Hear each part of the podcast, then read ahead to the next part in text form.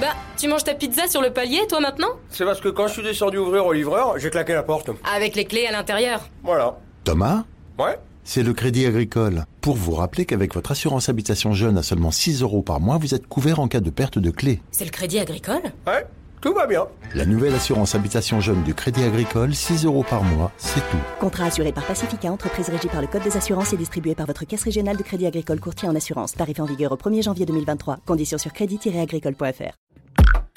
Genside présente. Bisexualité, asexualité, pansexualité, vous pensiez connaître l'existence de toutes les différentes orientations sexuelles Eh bien ce n'est peut-être pas le cas. Aujourd'hui, on vous parle de la demisexualité. Le terme est apparu pour la première fois en 2008 avec l'Association pour la visibilité asexuelle. Une personne demisexuelle est décrite comme quelqu'un qui ne ressent de l'attirance que dans le contexte d'une relation émotionnellement intense. En clair, un lien affectif fort et obligatoire entre les deux individus. Donc, on oublie les coups d'un soir. Si vous avez du mal à visualiser, voici un exemple. Avec nos potes, on a tous eu cette conversation sur la personnalité qu'on trouvait la plus sexy. Si chacun y allait de sa proposition, pour les demisexuels, c'est tout simplement impossible. Pour eux, il est incompréhensible que l'on puisse ressentir du désir sexuel pour une personne que l'on n'a jamais rencontrée. Mais attention, cela ne signifie pas qu'ils ne peuvent jamais en avoir.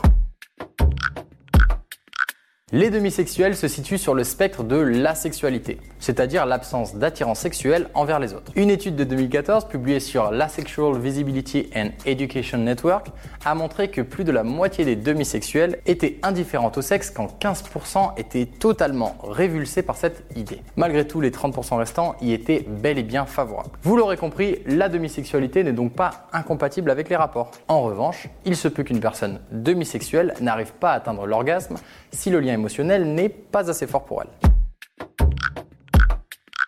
Il faut donner de la visibilité à la demisexualité tout simplement pour montrer que ces personnes ne sont pas seules. Surtout à l'adolescence lorsqu'on découvre le sexe et que l'on fait ses premières expériences. Le sujet prend une place énorme dans les conversations et les demisexuels peuvent vite se sentir exclus. Ou pire, penser qu'ils ont un problème. Les demisexuels ont besoin de créer un lien affectif et émotionnel fort pour ressentir de l'attirance. Mais ça ne veut pas dire que les rapports sont exclus, bien que la plupart soient majoritairement indifférents à la chose. Voilà maintenant, vous savez tout sur la demisexualité. C'était un podcast de Genside.